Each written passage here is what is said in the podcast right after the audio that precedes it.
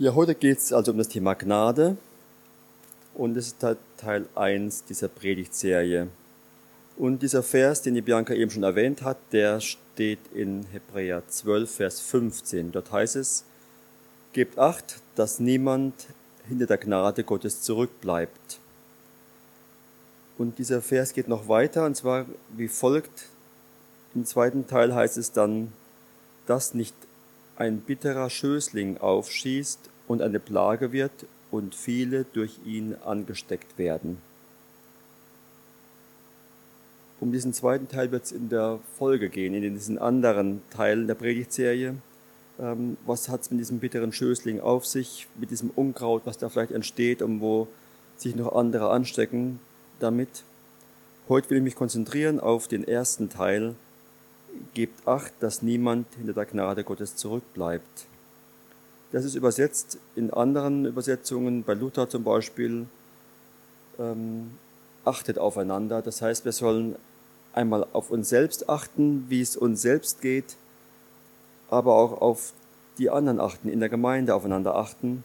Luther schreibt hier, dass nicht äh, Gottes Gnade versäumt wird. Oder in der Elberfelder heißt es, an der Gnade Gottes Mangel leide oder in der Genfer Übersetzung, dass niemand sich selbst von Gottes Gnade ausschließt. Und die Frage ist, geht denn das überhaupt? Und äh, leider ist es so, ja, das geht. Ich kenne leider zu viele Menschen, die gerade an diesem Punkt so ihre Schwierigkeiten haben. Und heute heißt das erste Thema dieser Serie Gnade größer als meine Fehler. Das ist auch die Kernaussage. Und wenn ihr euch die mitnehmt, dann habt ihr das Wesentliche von der ganzen Predigt schon erfasst. Gottes Gnade ist größer als meine Fehler. Nun ist die Frage, wie gehe ich denn mit Fehlern um? Oder wie gehst du mit Fehlern um? Oder du? Ich schalte meist sofort um in den Selbstverteidigungsmodus. Ich habe ein Knöllchen bekommen, falsch geparkt, zu lange geparkt, zu schnell gefahren, und ich sage sofort, ja, aber ich hatte ja etwas Wichtiges zu erledigen, was Dringendes zu klären. Ich hätte ja woanders geparkt, wenn was frei gewesen wäre und so weiter und so weiter. Oder ich habe meinem elfjährigen Sohn Nathan versprochen, auf dem Heimweg was aus dem Laden mitzubringen. Mein Büro ist direkt im Zentrum von Hasloch und so trifft es immer gut, wenn ich jetzt für jemand was mitbringen soll. Aber ich komme an dem Abend viel zu spät nach Hause mit leeren Händen. Oh, sorry, ich konnte nichts dafür ein Kunde kam spontan ins Büro und hat, ähm, es hat länger gedauert. Der Laden war dann schon zu, also ich kann leider nichts dafür. Die Wahrheit ist, ich kann sehr wohl was dafür. Ich habe mich dafür entschieden, den Kunden zu bedienen, obwohl er ohne Termin kommt. Ich habe bemerkt, dass die Zeit davonläuft und ich habe es laufen lassen. Ich habe mich bewusst dafür entschieden, dass das Kundengespräch jetzt für mich wichtiger ist. Ja, ich trage die Verantwortung dafür und niemand sonst. Was will ich damit sagen? Ich werde den Wert der Gnade nur so weit ermessen können, wie ich anerkenne, dass ich auf sie angewiesen bin. Paulus schreibt in seinem Brief an die Gemeinde in Rom, alle haben gesündigt und in ihrem Leben kommt Gottes Herrlichkeit nicht mehr zum Ausdruck. Im Prinzip ein bekannter Vers, aber die Frage ist, wer sind denn alle? Tja, eben mich und dich und dich eingeschlossen. Alle eben.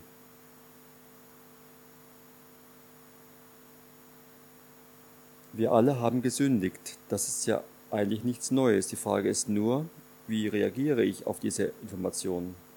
Sage ich, nun ja, schön, aber so schlecht bin ich ja nun auch wieder nicht. Der Pastor Jean Larot hat einmal gesagt, wenn der größte Sünder, den Sie kennen, nicht Sie selbst sind, dann kennen Sie sich nicht sehr gut. Es gibt auch in der Bibel jemanden, der was Ähnliches gesagt hat. Es ist zufällig der Briefeschreiber, den ich eben schon mal zitiert habe, nämlich der Paulus. Der schreibt an seinen Mitarbeiter Timotheus, Jesus Christus ist in die Welt gekommen, um die Sünder zu retten. Unter ihnen bin ich selbst der Schlimmste. Nun will man vielleicht sagen, ja klar, beim Paulus ist das ja logisch, das ähm, ist ja jemand, der eine ganz schlimme Vergangenheit hat, der hat ja die Christen verfolgt bis zum geht nicht mehr, hat da Spaß dran, Freude dran gehabt ähm, und äh, hat sich irgendwann bekehrt später, aber wenn wir genau lesen, steht hier, unter ihnen bin ich selbst der Schlimmste, nicht ich war der Schlimmste. Und Paulus hat sehr wohl erkannt, wie er steht und wo er steht vor Gott und dass er auf die Gnade angewiesen ist. Und wenn wir fromm drauf sind, dann werden wir dem natürlich zustimmen. Lassen wir das mal beiseite. Die Frage ist, was denke ich denn ganz privat über mich? Es ist nicht so, wenn ich ganz ehrlich zu mir selbst bin und dann vergleiche ich mich ja ganz gern mit anderen und denke, naja, so schlimm bin ich nun auch wieder nicht. Oder ich rechne Gutes und Böses gegeneinander auf. Dann engagiere ich mich ehrenamtlich an verschiedenen Stellen.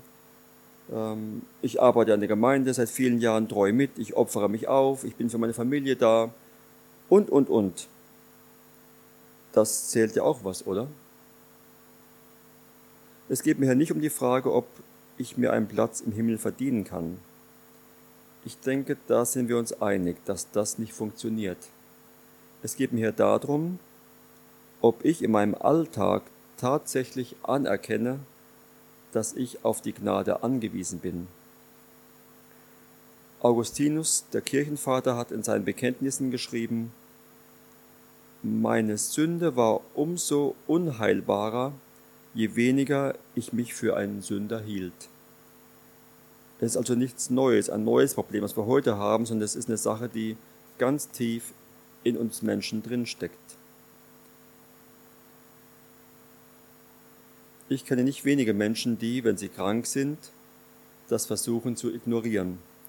Sie gehen nicht zum Arzt, sie nehmen keine Medikamente, sie ignorieren gute Ratschläge, sie gehen weiter arbeiten, in die Schule, in die Uni, wohin auch immer, und sagen sich, ach komm, das ist ja nicht so schlimm, geht wieder weg. Und die Frage ist, warum weigern wir uns eigentlich so hartnäckig zuzugeben, dass wir krank sind?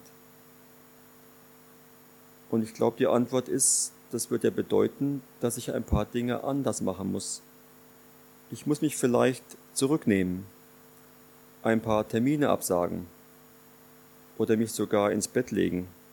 Vielleicht sollte ich auch Medikamente einnehmen oder tatsächlich mal zum Arzt gehen und mich der Sache stellen.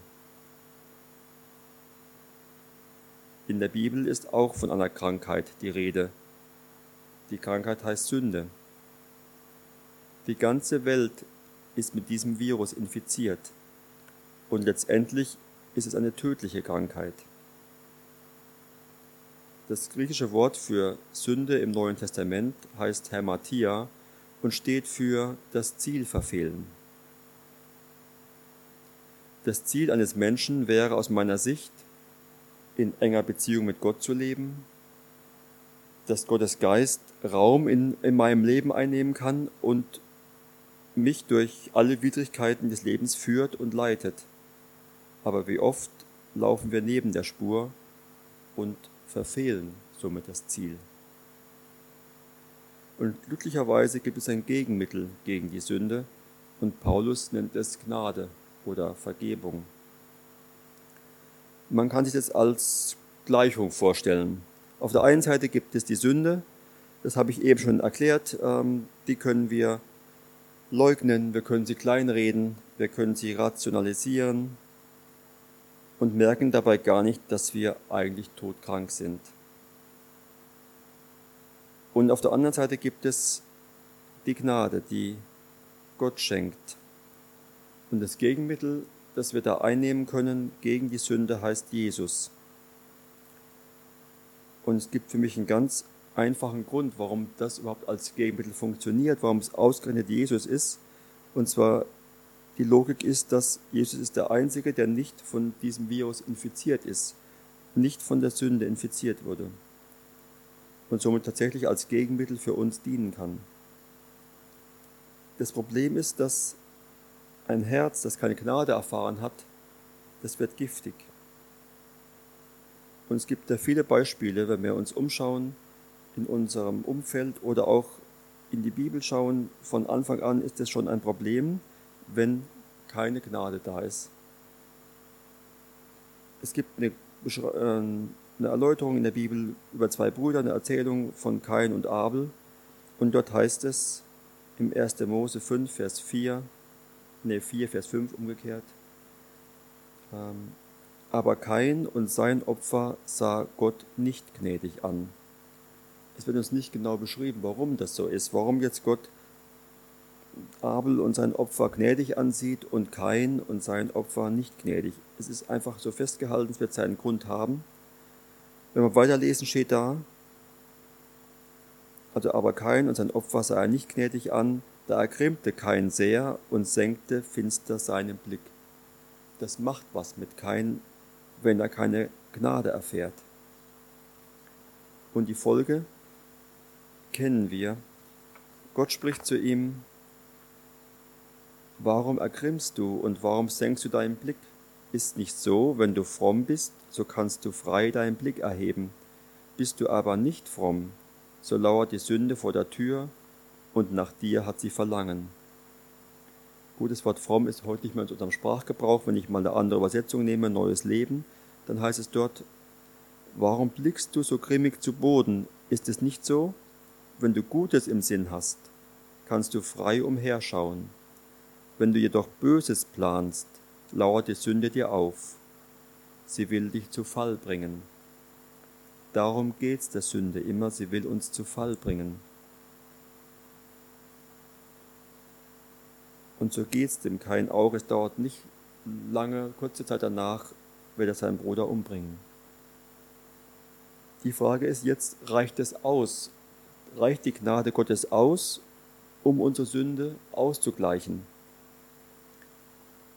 Ist die Gnade groß genug, um die Sünde auszugleichen? Und eine Antwort finden wir im Römerbrief, Kapitel 5, Vers 15. Dort heißt es, da schreibt der Paulus, dabei ist allerdings zu beachten, dass Adams Verfehlung und die Gnade, die uns in Christus geschenkt ist, nicht zu vergleichen sind. Also Gnade und Sünde sind nicht gleich, gleich viel wert oder sowas, sondern es ist eben anders. Er schreibt dann, denn wenn die Verfehlung eines einzigen den Tod über die ganze Menschheit brachte, wird das durch die Gnade Gottes weit mehr als aufgewogen. So reich ist die ganze Menschheit durch die Gnade eines einzigen Menschen, Jesus Christus, beschenkt worden. Was hier steht, bedeutet Folgendes. Die Gnade auf der einen Seite, die Gott schenkt, ist viel, viel mehr wert als die Sünde auf der anderen Seite das, was mit der Sünde passiert ist, ist weit mehr als aufgewogen. Und mir geht es heute darum, dass wir das nicht nur verstehen, das habe ich geschrieben im Mittwochsmail, dass was Gnade ist und wie das funktioniert, sondern dass Gnade ist einleuchtend, wenn man sie uns erklärt, aber sie wird unwiderstehlich, wenn wir sie erleben. Und oft ist es so, in, in fahrlässiger Weise vertuschen wir unsere Sünde oder reden sie zumindest klein aber dadurch schneiden wir uns von der Gnade ab.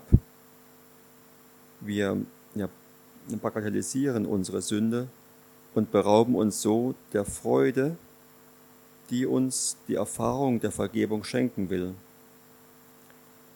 Jesus hat nie versucht, Menschen ein besseres Selbstwertgefühl zu geben, indem er das ernste Problem ihrer Sünde kleingeredet hat. Er hat niemanden in Sicherheit gewiegt, es sei doch gar nicht so schlimm. Vielmehr hat er erklärt, dass ein Mensch, dem viel vergeben wurde, auch viel Liebe erweist. Er zog also eine direkte Linie unserer Liebe zu Gott und dem Maß an Vergebung, das wir erfahren haben. Viele von euch kennen wahrscheinlich die Geschichte von der Frau am Jakobsbrunnen. Im Johannesevangelium Kapitel 4 wird uns diese Geschichte erzählt, und sie handelt von einer Frau, die für damalige Zeit vollkommen unüblich in der Mittagshitze und auch allein als Frau zum Brunnen geht. Eine Frau geht nie allein, nie, nie, nie. In der damaligen Zeit in der Kultur war das gar nicht denkbar, aber sie geht allein zum Brunnen mittags, um Wasser zu schöpfen. Und dort begegnet sie Jesus und ja, es ergibt sich ein Gespräch. Es geht zunächst mal ums Wasserschöpfen. Jesus ist auch da, hat nichts zum Schöpfen dabei und die beiden unterhalten sich. Und die Frau versteht die Bilder nicht, die Jesus in dem Gespräch verwendet. Und er wird deutlicher. Er sagt dann zu ihr, Geh, rufe deinen Mann und komm mit ihm hierher.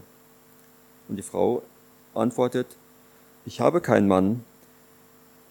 Und daraufhin sagt Jesus wieder, okay, das stimmt, du hast keinen Mann. Du hattest fünf Ehemänner und mit dem Mann, mit dem du jetzt zusammenlebst, bist du nicht verheiratet. Das hast du richtig gesagt. Jetzt wird's also richtig ungemütlich. Jesus legt den Finger genau in die Wunde. Der Brunnen der Beziehungen, aus dem die Frau trinkt, stillt ihren Durst nicht. Und Jesus hat nicht vor, höflich darüber hinwegzusehen oder so zu tun, als sei alles in Ordnung, obwohl es das nicht ist. Wenn sie seine Gnade empfangen will, muss sie ihre Sünde hinter sich lassen. Das ist hart. Wir würden lieber oft einen anderen Weg finden. Aber die Wahrheit ist, bevor wir mit der Gnade Gottes in Berührung kommen, müssen wir erstmal mit der Realität unserer Sünde zusammenprallen. Welche harte Wahrheit würde Jesus wohl über dich sagen oder über mich? Ich habe ein paar Dinge mir aufgeschrieben, die vielleicht in Frage kommen. Zum Beispiel, dein Jähzorn verschreckt alle, die dir zu nahe kommen. Oder du trinkst zu viel und das schadet weitaus mehr Menschen als dir selbst. Deine Offenheit für Flirts führt dich auf einen Weg, der deine Beziehung zerstören wird. Du lässt dir dein Herz stehlen von einem Mädchen oder einem Jungen, das wird dich dazu bringen, dein Herz von mir abzuwenden. Oder du verschuldest dich immer weiter und glaubst, das könnte dein Selbstwertgefühl heilen, aber das wird deinen Durst nicht stillen. Deine Selbstgerechtigkeit und Gesetzlichkeit hält alle auf Abstand zu dir. Dein barscher Ton und dein hartes Urteil kosten dich Beziehungen. Oder, oder, oder. Wahrscheinlich weißt du schon selbst recht genau, was Jesus vielleicht zu dir sagen würde. Aber schauen wir noch mal kurz in die Geschichte mit der Frau am Brunnen. Und sie macht es genauso, wie wir es auch oft machen. Sie versucht, das Gespräch in eine andere Richtung zu lenken. Sie sagt, Ach Herr, ähm, ich sehe, dass du ein Prophet bist. Sage mir doch, warum ihr Juden darauf besteht, dass Jerusalem der einzige Ort ist, um Gott anzubeten wir Samariter dagegen behaupten, dass es dieser Berg hier ist, wo unsere Vorfahren gebetet haben. Vielleicht sind hier ein paar falsche Vermutungen im Spiel, die diese Frau über Jesus hat. Und es sind genau dieselben falschen Vermutungen, die dazu führen können, dass wir die Gnade in unserem Leben verpassen. Zum Beispiel, sie denkt, Jesus will nichts mit mir zu tun haben. Es ist ja nicht so, dass wir die Gnade nicht wollten. Wer würde schon die Gnade ausschlagen? Wir sind nur davon überzeugt, dass die Gnade uns nicht will. Oder sie glaubt vielleicht, Jesus interessiert sich mehr für fromme Reden als für mich. Der Autor von dem Buch Grace das ich ja schon erwähnt hatte,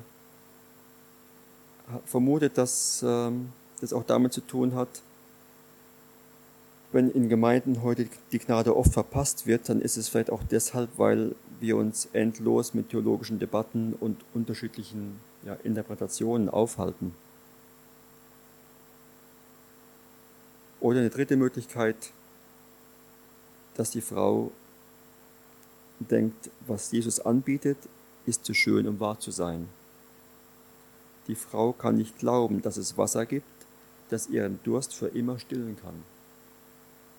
Sie kann nicht glauben, dass die Gnade, die ihr angeboten wird, größer ist als die Sünde, die sie in ihrem Leben angehäuft hat.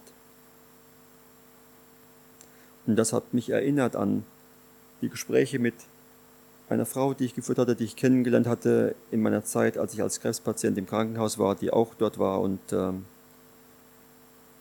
ich sie immer mal wieder besucht hatte anschließend und so in ihren letzten Tagen ihres Lebens, als sie schon im Hospiz war, ähm, ihr von Jesus erzählt hatte und was das für mich bedeutet und sie hat immer nur geantwortet, ja, schön wär's. Schön wär's, wenn das so stimmen würde, was du mir hier erzählst, aber ich kann das nicht glauben. Zu schön, um wahr zu sein. Ein Herz, das keine Gnade erfahren hat, wird irgendwann giftig. Und jeder reagiert unterschiedlich. Die einen igeln sich ein oder sie ziehen sich zurück, andere fahren ihre Stacheln aus.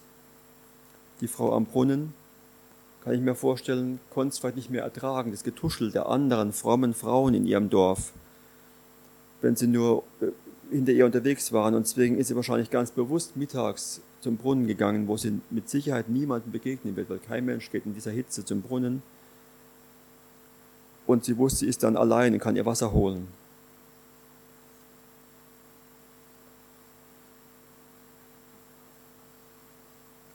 Und sie wollte niemandem begegnen, einfach nur ihre Ruhe haben. Und manchmal ist es gar nicht so, dass wir unsere Schuld kleinreden, sondern genau umgekehrt. Die Größe unserer Schuld lastet schwer auf uns. Unsere Scham verhindert, dass die Wahrheit nicht ans Licht kommt. Niemand soll davon erfahren. Wir können uns nur sehr schwer vorstellen, dass die Gnade für uns ist. Vielleicht denken wir, das Schlimmste, was passieren könnte, ist, wenn mein Geheimnis ans Tageslicht kommt. Aber das ist nicht das Schlimmste.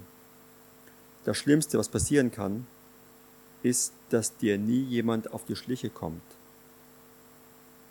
Dann schleppst du dich ein Leben lang damit ab, mit der Last von Schuld und Scham.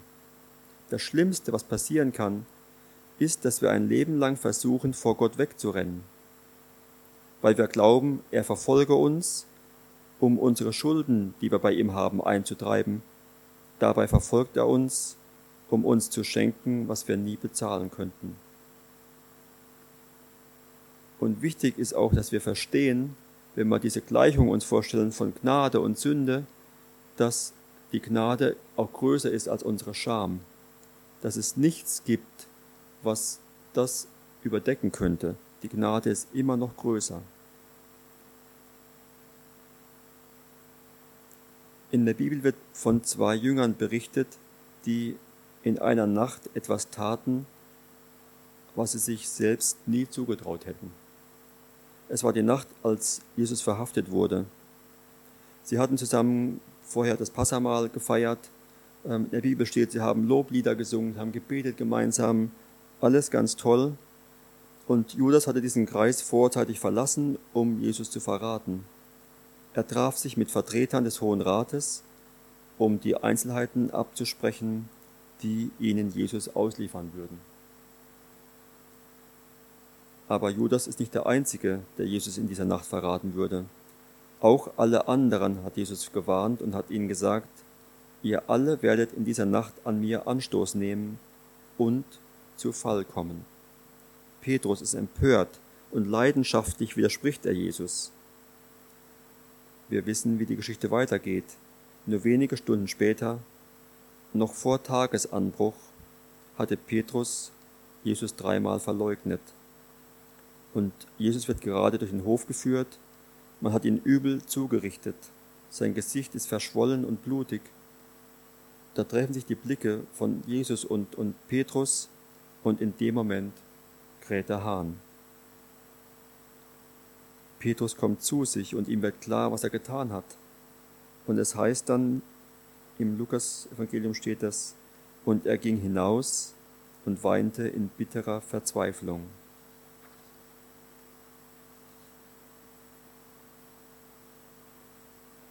Während Jesus diesen ungerechtfertigten Verhören unterzogen wird, packt auch Judas die Reue. Er bedauert zutiefst, was er getan hat und versucht verzweifelt, die Dinge wieder in Ordnung zu bringen. Er geht zu den obersten Priestern und wirft das Geld, das er erhalten hat, in den Tempel. Und ähm, es wird wie folgt berichtet, im Matthäus-Evangelium steht, dass als Judas klar wurde, dass Jesus zum Tode verurteilt war, überfiel ihn tiefe Reue. Er wollte den obersten Priestern und Ältesten die 30 Silberstücke zurückgeben. Ich habe gesündigt, gestand er. Ich habe einen Unschuldigen verraten. Beide, Petrus und Judas, empfinden Schuld und Bedauern über das, was sie getan haben. Nun gibt es verschiedene Strategien, wie wir Menschen damit umgehen, was wir in unserem Leben bedauern. Eine Möglichkeit ist rechtfertigen. Ich sage dann, ach, ich schade doch niemanden. Ich kann nichts dafür. Ich kann auch nichts dagegen tun, dass es mir so geht. Das ist halt meine Natur. Eine andere Möglichkeit ist, ich schiebe die Verantwortung ab. Ich erkläre alles und jeden dafür zuständig, nur nicht mich selbst. Wenn meine Eltern nicht so nachgiebig gewesen wären, wenn meine Eltern nicht so streng gewesen wären, wenn meine Frau nicht so kritisch wäre, wenn mein Mann nicht so unaufmerksam wäre und, und, und. Oder ich vergleiche mich mit anderen, das habe ich schon am Anfang erwähnt. Ich versuche mich von den wir, bedauerlichen Dingen in meinem Leben zu befreien, indem ich vergleiche, naja, zumindest habe ich nicht so wie der und der oder wie die und die mich verhalten. Und was sehr beliebt ist heute, in unserer heutigen Zeit, ist Ablenkung. Wir nehmen uns nicht die Zeit, uns genau anzusehen, über unsere Entscheidungen nachzudenken, sondern wir füllen die Zeit lieber mit allem Möglichen, mit Arbeit, mit Beziehungen, mit Entertainment, Handys, PC-Spiele, wir surfen im Internet oder machen andere Dinge. Wir lenken uns ab. Und eine andere Form von Ablenkung ist Flucht. Wir flüchten uns in Dinge, von denen wir eigentlich genau wissen, dass sie nur eine bestimmte Zeit funktionieren, wie Tabletten, Alkohol, gehen einkaufen, was auch immer, ähm, tun Dinge, damit wir nicht dran denken müssen, was eigentlich wichtig wäre. Judas bringt diese 30 Silbermünzen zurück, die er für seinen Verrat erhalten hat. Es ist gut, dass er versucht, die Dinge in Ordnung zu bringen. Es ist gut, wenn wir Verantwortung für die Dinge übernehmen, die wir getan haben. Das Problem ist nur, dass wir bei vielen Dingen, die uns leid tun, nichts mehr tun können. Judas erkennt, dass er nicht ungeschehen machen kann, was er getan hat. Wir erfahren, dass er sich das Leben nimmt. Er war davon überzeugt, dass sein Fehler größer war als die rettende Gnade Gottes. Dass das, was er getan hat, niemals von Gott vergeben werden kann weil er Gottes Sohn verraten hat. Und er sieht keinen anderen Ausweg, als sich das Leben zu nehmen. Petrus geht es ähnlich wie Judas. Es tut ihm leid, aber Petrus findet einen Weg der Umkehr. Unser Bedauern über das, was wir getan haben, sollte zur Reue führen und unsere Reue zur Umkehr. Die beiden gehen unterschiedlich mit ihrer Reue um. Vielleicht gibt Paulus eine Unterscheidung der Weise, wie Judas und Petrus mit ihrer Reue umgingen im zweiten Korintherbrief. Dort heißt es, denn ein Schmerz, wie Gott ihn haben will, bringt eine Umkehr hervor, die zur Rettung führt und die man nie bereut. Der Schmerz hingegen, den die Welt empfindet, bewirkt den Tod. Wir kennen jetzt auch den Schmerz, den die Welt empfindet, häufig, wenn wir selbst verletzt wurden, wo wir schnell mal reagieren, das zahle ich dir heim oder das vergesse ich dir nie. Oder kein, der, der das nicht akzeptieren konnte, dass er diese Gnade seines Bruders selbst nicht erfahren hat.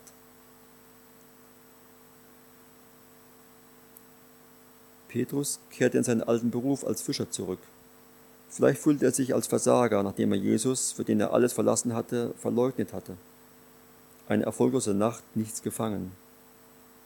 Und da steht jemand am Ufer.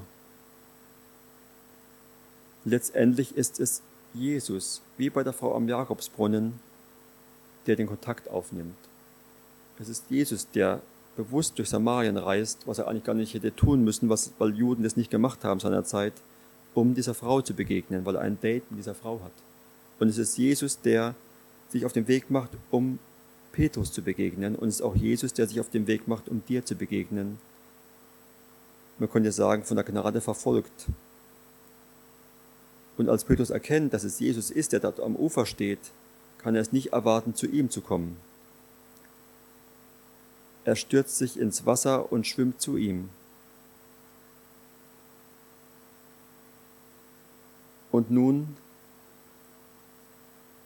stehen, stehen die beiden zusammen am Ufer und Jesus stellt Petrus dreimal die Frage, liebst du mich? Und jedes Mal bekräftigt Petrus seine Liebe, die, die echt ist. Und dann sagt Jesus zu ihm, sorge für meine Schafe.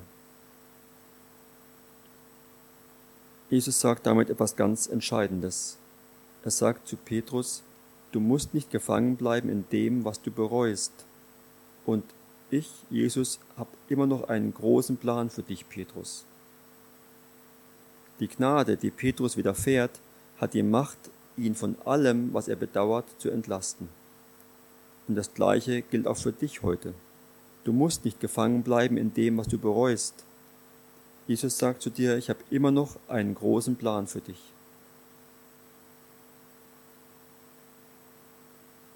Wenn Gott dich heute Morgen angesprochen hat, dann hab den Mut und sprech jemand an. Vielleicht machst du nur einen Termin aus, weil jetzt hier nach dem Gottesdienst nicht der richtige Raum ist, um das zu besprechen, was du auf dem Herzen hast. Dann mach diesen Termin. Und vielleicht kannst du auch direkt mit jemandem beten, dich zurückziehen in der Ecke hier irgendwo und ihr könnt das gleich miteinander besprechen. Nutze die Chance und schiebe es nicht auf. Gottes Gnade erwartet dich. Ich bete. Lieber Vater, ich danke dir dafür, dass du uns sagst und zeigst, dass ähm, die Gnade größer ist als, als alles, was, was ich mir als Sünde vorstellen kann. Ich danke dass du uns verfolgst, dass du uns verfolgst, um uns das zu geben, was wir uns nie selbst erarbeiten könnten oder was wir nie verdienen könnten, dass du uns die Gnade anbietest. Und ich bitte dich darum, dass du jedem Einzelnen, der heute hier ist, dass du ihm das deutlich machst und ihm das einfach schenkst, dass er das in seinem Herzen verstanden hat und dass jeder das für sich annehmen kann und die Gnade von dir in Empfang nimmt. Denn die Gnade ist größer als jede Sünde, die wir begangen haben. Amen.